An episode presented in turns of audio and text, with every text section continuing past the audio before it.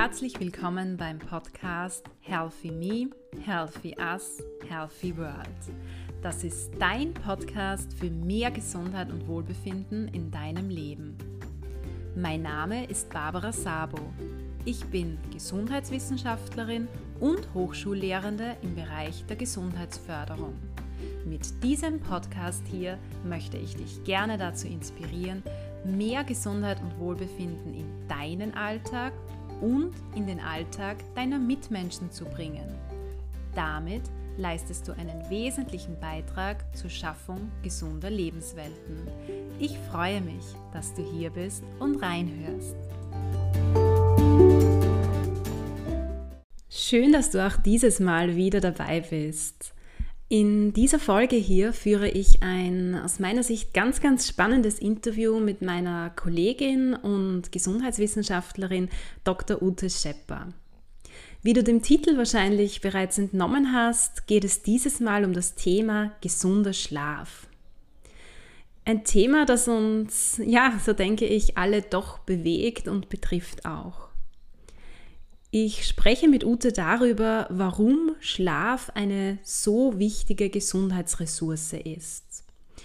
Und Ute teilt mit uns auch ganz wertvolle Tipps und Tricks, wie jeder von uns individuell auch für einen gesunden Schlaf sorgen kann. Ich möchte jetzt aber gar nicht zu viel verraten, sondern wünsche dir einfach ganz viel Spaß und vor allem auch Inspiration mit diesem Interview. Vielen Dank, liebe Ute, dass ich bereits zum dritten Mal ein Interview mit dir im Rahmen dieses Podcasts führen darf. Das freut mich wirklich sehr. Heute geht es wieder um ein ganz, ganz spannendes Thema aus meiner Sicht und zwar um ein Thema, das uns ja alle betrifft und mit dem sich viele auch immer wieder gedanklich beschäftigen. Und zwar geht es um das Thema Schlafen. Bevor wir jetzt mit dir als Expertin in dieses so wichtige Thema der Gesundheitsförderung auch eintauchen, würde ich dich bitten, dass du dich noch einmal kurz vorstellst und vor allem unseren Hörern und Hörerinnen, die dich noch nicht kennen, erzählst, wer du bist und welchen Bezug du auch zum Thema gesunder Schlaf hast. Hallo, liebe Barbara, vielen Dank für die Einladung. Es freut mich, dass ich wieder dabei sein darf bei deinem Podcast und heute steht ja Schlaf im Mittelpunkt. Und Schlaf ist Leben und mein Bezug dazu, wie du weißt, bin ich ja Gesundheitswissenschaftlerin und habe unter anderem auch als biomedizinische Analytikerin in einem Schlaflabor gearbeitet. Heute beschäftige ich mich aber überwiegend mehr mit den Faktoren, die zu einem gesunden Schlaf führen. Und darüber wollen wir ja heute sprechen. Denn Schlaf ist Leben. Sehr spannend. Danke für die tolle Vorstellung und Einführung auch. Und ich freue mich schon auf deine Tipps und Tricks auch rund um das Thema gesunder Schlaf. Bevor wir jetzt ähm, aber konkret darüber sprechen, äh, würde ich dir gerne die Frage stellen, was Schlaf überhaupt bedeutet. Also gibt es hier vielleicht eine einfache offizielle Definition auch des Begriffs Schlaf oder ähm, ist das wirklich etwas Subjektives aus deiner Sicht? Ja, vorweg sei eines gesagt, viele verwechseln Schlaf als einen passiven Vorgang. Aber ganz im mhm. Gegenteil, Schlaf ist ein aktiver Erholungsvorgang. Und hier darf ich eine Definition zusammenfassend wiedergeben. Und zwar Schlaf ist ein regelmäßiger, rhythmisch wiederkehrender Erholungsvorgang des Organismus. Und wie ist dieser gekennzeichnet? Und zwar hier kommt es zu einer Umstellung des Bewusstseins in Verbindung mit einer hormonellen Umstellung. Viele verwechseln das aber mit Bewusstlosigkeit, aber damit hat es nun gar nichts zu tun. Es ist lediglich eine verminderte Reaktion auf äußere Reize und hat nichts mit Bewusstlosigkeit zu tun. Ganz im Gegenteil. Wie gesagt, es ist ein aktiver Erholungsvorgang. Okay, also was ich da Wesentliches mitnehme, Schlafen ist etwas Aktives, daher auch ähm, dein Motto, das du vorhin erwähnt hast, Schlafen ist Leben, finde ich sehr spannend an dieser Stelle auch. Jetzt hört und liest man immer wieder von verschiedenen Schlafphasen auch, die wir so im Zuge des Schlafens durchlaufen. Welche Schlafphasen gibt es hier und was sind so auch die Aufgaben dieser einzelnen Schlafphasen? Wir unterscheiden hier Leichtschlaf, Tiefschlaf und den sogenannten Traumschlaf, den REM-Schlaf. Und alle drei Schlafformen haben ja auch eine bestimmte Bedeutung wir wissen ja, Schlaf ist wichtig zur Erholung und zur Entspannung und aber auch zur Gedächtniskonsolidierung. Und dazu benötigen wir insbesondere den REM-Schlaf, den Traumschlaf. Also wie du vielleicht weißt, REM-Schlaf steht ja für Rapid Eye Movement. Mhm. Und wenn wir uns die Schlafverteilung nun im Alter anschauen, so wissen wir, Neugeborene schlafen circa 16 Stunden und sind 8 Stunden wach. Und besonders in der Kleinkindphase haben wir irrsinnig viel REM-Schlaf, was eben wichtig ist. Hier geht es ja darum, dass wir viele Eindrücke und Informationen zu verarbeiten haben. Im Erwachsenenalter allerdings kehrt sich das um. Da schlafen wir im Schnitt acht Stunden und sind 16 Stunden wach. Und im höheren Alter gibt es hier wieder einen Wechsel in der Schlafverteilung. Und zwar schlafen wir im Durchschnitt maximal sechs Stunden und sind 18 Stunden wach die etwas schlechtere Nachricht dabei, auch dieser REM-Schlaf, dieser wichtige Traumschlaf nimmt mit dem Alter ab. Mhm, okay. Ähm, neben dem Begriff der Schlafphasen ähm, hört man auch immer von Schlafzyklus, Schlafzyklen auch. Was kann man sich darunter vorstellen oder wie sieht so ein Schlafzyklus eigentlich aus?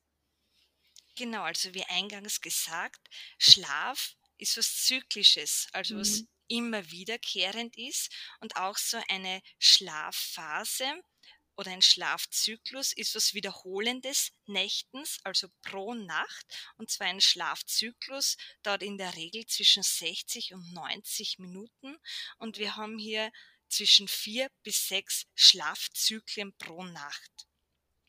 Und dieser ist aufgebaut in Form von Leichtschlaf, gefolgt von Tiefschlaf und dann kommt der REM, der Traumschlaf. Und wie gesagt, das ist zyklisch, wiederkehrend und pro Nacht. Und bei einem gesunden Schlaf kommt es ohne Unterbrechung, also sprich, da hat man keine Schlaffragmentierung. Anders allerdings, wenn man eine Schlafstörung hat, dann kann es hier zu fragmentierten Schlaf kommen.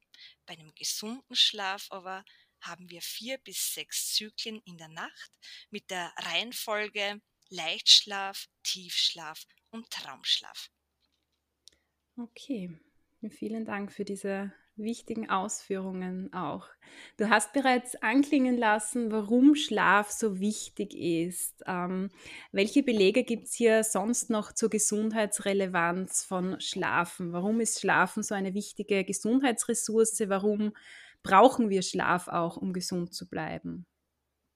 Ja, das hast du schon schön gesagt. Und zwar Schlaf ist eine Gesundheitsressource. Ich würde Schlaf sogar als Energietankstelle bezeichnen. Mhm. Wir schlafen zur Entmüdung, zur Regeneration. Und zwar wer oder was soll oder muss sich regenerieren. Zum einen sind es die Muskeln, die sich regenerieren sollen. Auf der anderen Seite sollen aber auch Dinge Stoffe aktiviert werden, wie zum Beispiel die Wachstumszellen. Also erstens, wir schlafen zur Entmüdung und zur Regeneration. Zweitens, wir schlafen, weil es zu einer Regulation des Immunsystems kommen soll. Wer soll regenerieren? Wie gesagt, die Muskeln, die Körpertemperatur, die im Schlaf herabgesenkt wird, unsere Herzfrequenz, die im Schlaf herabgesenkt ist und so auch der Blutdruck. Und drittens, Schlaf ist wichtig für die Informationsverarbeitung und zur Hirnreifung. Wie gesagt, hier kommt es ja zur Ausbildung von neuronalen Regelkreisen. Und da ist insbesondere der Tiefschlaf wichtig, damit es zu einer Stärkung dieser Synapsen kommt, sprich dieser Zellverbindungen im Gehirn. Also das ist insbesondere bei Kleinkindern ganz wichtig. Okay, also ganz wichtige Punkte auch, warum Schlafen wichtig ist für uns. Was ich hier mitnehme, ist wirklich, dass Schlaf ähm, uns bei der Regeneration hilft, wichtig ist für die Regeneration, die körperliche Regeneration, aber auch die geistige Regeneration. Ähm, auch für die Hirnreifung ist Schlafen ganz wichtig und ich glaube deswegen auch ähm, der Fall, dass bei Neugeborenen oder bei ganz kleinen Kindern ähm, hier sehr viele REM-Phasen auch da sind, oder? Mhm, genau, richtig. Okay.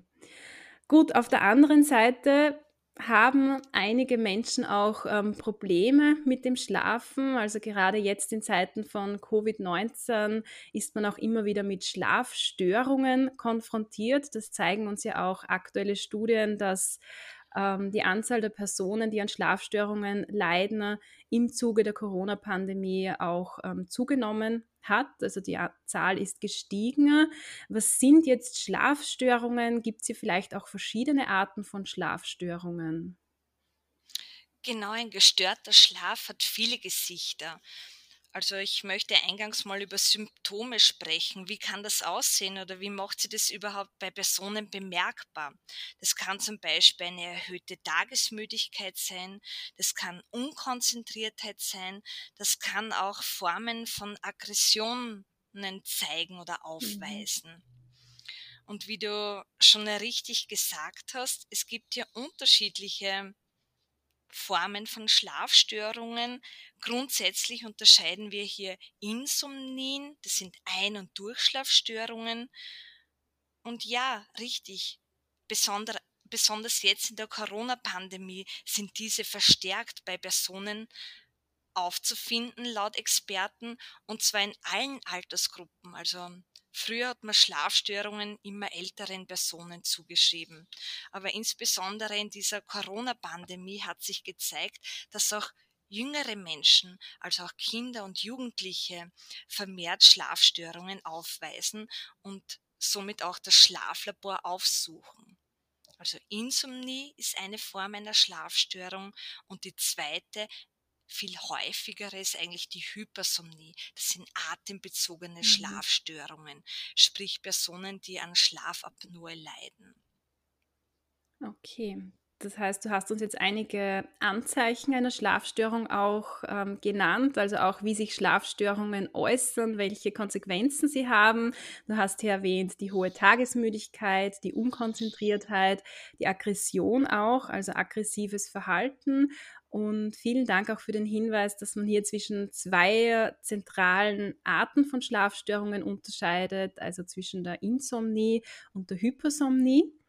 Und bei der Insomnie hast du gemeint, dass diese verstärkt auch jetzt in der Corona-Pandemie auftreten. Gibt es da irgendwelche Erklärungsansätze? Also warum führt diese Corona-Pandemie bei Personen zu Schlafstörungen dieser Art?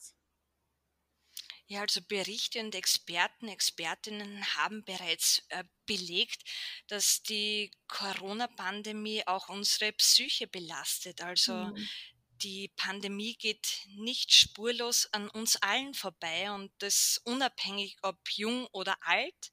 Also wie gesagt, auch jüngere Menschen, auch Kinder und Jugendliche klagen über psychische Probleme.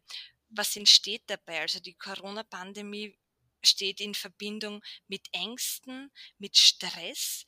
Und Stress ist auch ein wesentlicher Faktor, der uns nicht schlafen lässt, der uns vielleicht auch nicht einschlafen lässt und auch nicht durchschlafen lässt.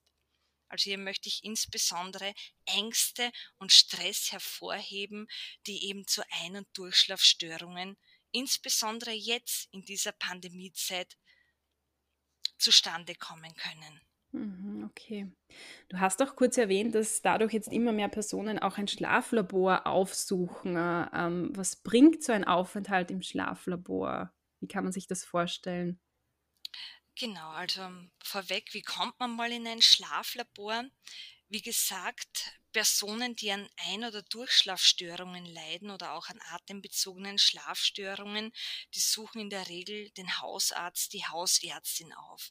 Und hier folgt mal eine Überweisung in ein Schlaflabor. Und auch hier werden unterschiedliche Arten von Schlaflaboratorien unterschieden. So gibt es zum Beispiel ein kardiorespiratorisches Schlaflabor, was sich auf atembezogene Schlafstörungen spezialisiert hat und ein neurologisches mhm. Schlaflabor. Aber unabhängig davon, welche Art des Schlaflabors, man untersucht hier mal die Schlaf- und Schlafqualität einer Person. Also wir haben ja eingangs besprochen, wir unterscheiden unterschiedliche Schlafphasen und in einem Schlaflabor kann man genau aufzeigen, welche Schlafphasen hatte jene Person, wie lange war sie in dieser Schlafphase und kam es zu Unterbrechungen und wenn ja, was waren die Ursachen dieser Schlafunterbrechung bzw. dieser Fragmentierung des Schlafes. Okay, sehr spannend. Danke für diese kurzen Ausführungen zum Schlaflabor auch. Jetzt haben wir glaube ich, anhand deiner Ausführungen auch gut gesehen, wie wichtig Schlafen für unsere Gesundheit ist. Was können wir jetzt selbst tun, ohne jetzt ähm, ins Schlaflabor zu gehen, um einen gesunden Schlaf ähm, sicherzustellen? Also hast du da vielleicht so ein paar Tipps und Tricks, die du mit uns teilen könntest? Ja, gerne, liebe Barbara, möchte ich diese Tipps und Tricks zum Einschlafen mit dir bzw. mit euch, mit allen Hörerinnen und Hörern teilen. Weil, wie wir ja wissen, wir verbringen ein Drittel des Lebens schlafend. Hm. Also man kann davon ausgehen, ein 80-jähriger Mensch schläft im Schnitt 22 Jahre. Und deshalb möchte ich euch allen Schlaftipps und Tricks mitgeben. Vorweg mal die allgemeinen Schlafhygiene-Tipps. Wieder wären, Experten empfehlen einen kühlen Schlafraum, also das sollte zwischen 17 und 20 Grad haben. Zweitens, frische Luft ist wichtig, also lüften, den Schlafraum kühl halten.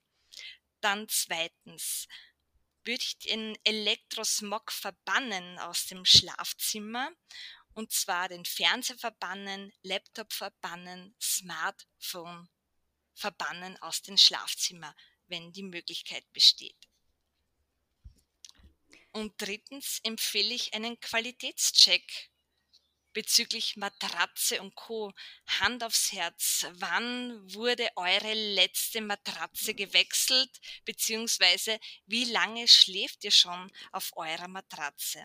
Also jede Matratze hat hier unterschiedliche Lebens, eine unterschiedliche Lebensdauer und bitte denkt mal drüber nach, wie lange nutzt ihr diese schon? Wäre es vielleicht schon mal an der Zeit, sich eine neue anzuschaffen?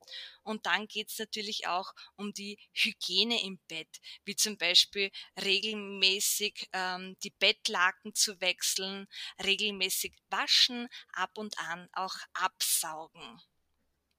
Das wären so grundsätzliche Schlafhygiene-Tipps.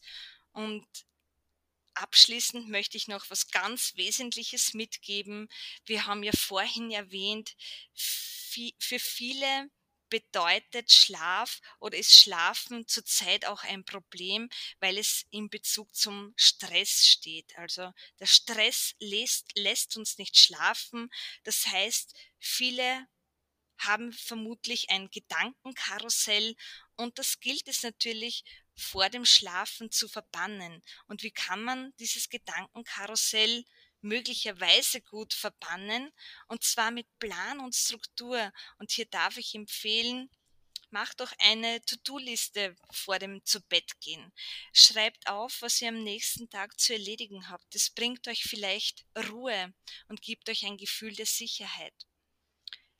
Legt euch vielleicht die Kleidung bereit, die ihr am nächsten Tag anziehen möchtet. Macht euch Notizen vom Tag.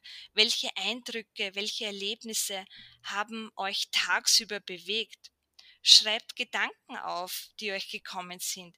Macht euch wertvolle Notizen, die euch Ruhe und Sicherheit geben. Und dann kann möglicherweise dieses Gedankenkarussell auch leichter und schneller verbannt werden. Ein weiterer Tipp wäre zum Beispiel auch ein heißes Bad zu nehmen. Das hilft uns auch vor dem Einschlafen. Vor allem insbesondere dann hilft es uns, wenn die Körpertemperatur abgesenkt wird. Oder achtet auf eure Schlafrituale. Möglicherweise möchtet auch ihr hier einige Schlafrituale einführen, sofern ihr noch keines habt.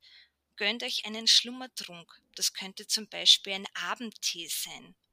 Achtung, hier möchte ich nur anmerken, bitte keinen Kaffee oder Schwarztee trinken. Also bis spätestens 16 Uhr sollte man jene aufputschenden Getränke nicht mehr zu sich nehmen. Eine weitere Möglichkeit wäre aber Sport zu betreiben. Auch Sport lässt uns gut schlafen. Es muss vielleicht nichts Aktivierendes sein, sondern auch Bewegung, die uns zur Ruhe kommen lässt. Es kann vielleicht auch eine Yoga-Übung sein mit sanftem Stretching und einer Abschlussmeditation, die uns leichter dann in den Schlaf bringt oder in das wohlig warme Gefühl und uns auch hilft, die Gedanken oder kreisende Gedanken zu verbannen. Vielen Dank, Ute, für diese ganz, ganz, ganz vielen ähm, Tipps auch. Ähm, ich möchte das gerne so zusammenfassen, also was ich auch Wesentliches mitgenommen habe. Also Gerne. Einerseits ist es natürlich wichtig, die entsprechenden physischen Rahmenbedingungen zu schaffen, also auf die richtige Temperatur zu achten, Frischluft auch reinzubringen, so gut wie möglich den Elektrosmog, also Elektrogeräte generell aus dem Schlafzimmer zu verbannen und auch auf die Hygiene im Bett zu achten, auf den regelmäßigen Matratzentausch auch zu achten.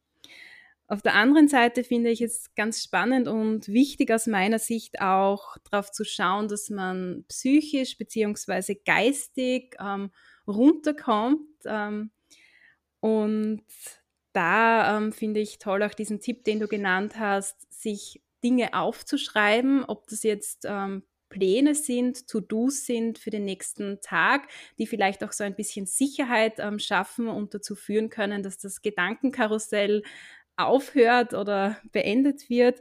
Andererseits aber auch ähm, vielleicht eine Art Tagebuch zu führen, sich wichtige Gedanken niederzuschreiben äh, und so auch die Sicherheit zu haben, dass das wo festgeschrieben steht und dass man das vielleicht dann ähm, auch nicht vergisst. Und was ich auch ganz ähm, toll finde, Stichwort Abendroutine, Schlafrituale auch, dass sich da jeder vielleicht so ein bisschen überlegt, was tut mir gut, ähm, wenn ich das vor dem Schlafengehen mache, ob das jetzt eine Yoga-Einheit ist, ob das eine Meditation ist, ein Schlummertrunk, einfach irgendeine Art von Ritual, die mir dabei hilft, meinem Körper, meinem Geist auch zu signalisieren, so, jetzt beginnt die Schlafphase, die Ruhephase. Ich hoffe, ich habe das entsprechend deinen Ausführungen passend zusammengefasst. Ja, wunderbar, Barbara. Wunderbar zusammengefasst. Ja, danke. Gut, dann sage ich schon einmal vielen Dank, liebe Ute, für deine Ausführungen. Jetzt würde ich mich sehr freuen, wenn du vielleicht so zusammenfassend uns noch einmal eine wesentliche Kernbotschaft mitgibst zur Frage, warum ist denn jetzt Schlaf so eine wesentliche Gesundheitsressource für uns? Ja, Schlaf ist Leben und wir schlafen, um gesund zu bleiben. Und hier darf ich allen Hörerinnen und Hörern mitgeben, achtet bitte auf eure Schlafhygiene. Was sind für euch wertvolle Schlafrituale? Habt ihr schon Schlafrituale? Führt sie ein. Weg mit dem Stress im Bett. Und nicht vergessen, Schlaf ist unsere Energietankstelle. Es ist ein aktiver Erholungsvorgang und dient der Regeneration, der Entmüdung, aber es stärkt auch unser Immunsystem. Und das haben wir alle, insbesondere in Zeiten der Corona-Pandemie, vonnöten.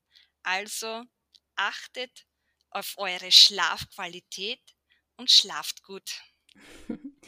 Vielen, vielen Dank, Ute, noch einmal für dieses spannende Interview zum Thema gesunder Schlaf. Danke Danke dir, liebe Barbara.